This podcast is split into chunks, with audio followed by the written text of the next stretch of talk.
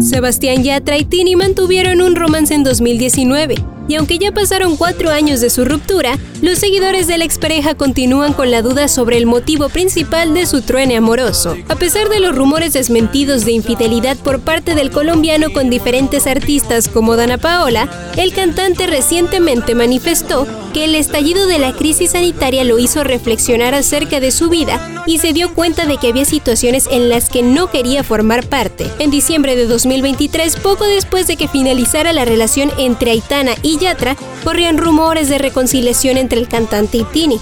Sin embargo, el colombiano ha desmentido que vaya a darse una segunda oportunidad con la artista argentina.